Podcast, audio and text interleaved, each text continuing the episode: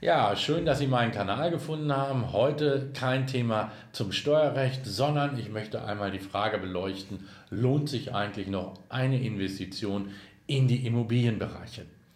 Wir alle haben das Gefühl, die Immobilienpreise sind so angestiegen, dass man den Zug verpasst hat, man ist nicht aufgesprungen und man ärgert sich und sagt, ach hätte ich man damals vor 10 oder 15 Jahren etwas erworben.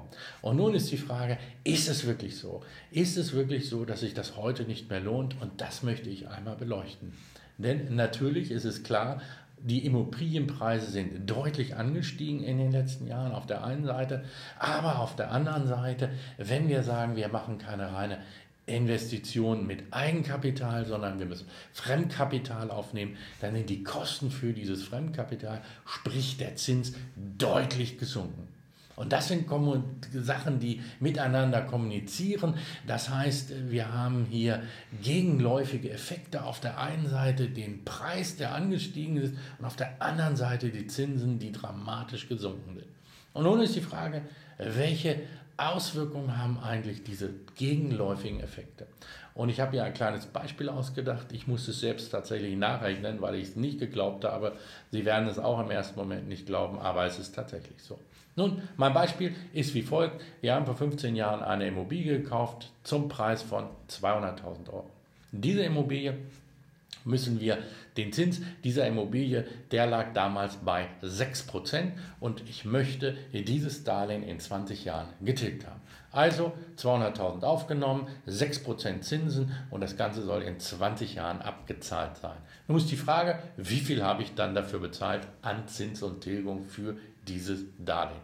Und wenn man die 20 Jahre mit 6% zusammen addiert, kommt man auf sage und schreibe 340.000 Euro. Ja, Sie hören richtig. Sie haben ein, für ein Darlehen, was Sie vor 20 Jahren aufgenommen haben, was Sie mit 6% verzinsen, am Ende 340.000 Euro bezahlt. Fall wird etwas abgeändert, heute, aktuell. Die Immobilie soll von 200.000 der Wert auf 300.000 angestiegen sein, also eine satte Steigerung von 50% Und ich nehme das Darlehen heute aber auf für 1% Und wieder mein Rechenbeispiel ich möchte das Darlehen in 20 Jahren getilgt haben, jetzt aber 300.000 aufgenommen, das muss man sich überlegen, 300.000, also 50 Prozent mehr, aber nur 1 Prozent Tilgung. Und wenn man da die ganzen Annuitäten, wenn man da Zins und Tilgung zusammenpackt, über die 20 Jahre kommt tatsächlich die Zahl 330.000 drauf. Ja, Sie haben richtig gehört. Sie haben also für das höhere Darlehen über den Zeitraum 10.000 Euro weniger bezahlt. Wer hätte das gedacht? Also ich hätte es nicht für möglich gehalten, aber das sind die Dinge, die man sich nicht so richtig vorstellen kann. Zinsen und Zinseszinsen und die ganzen Auswirkungen, das ist doch ähm, nicht linear und man hält es nicht für möglich, dass diese Auswirkungen so enorm sind.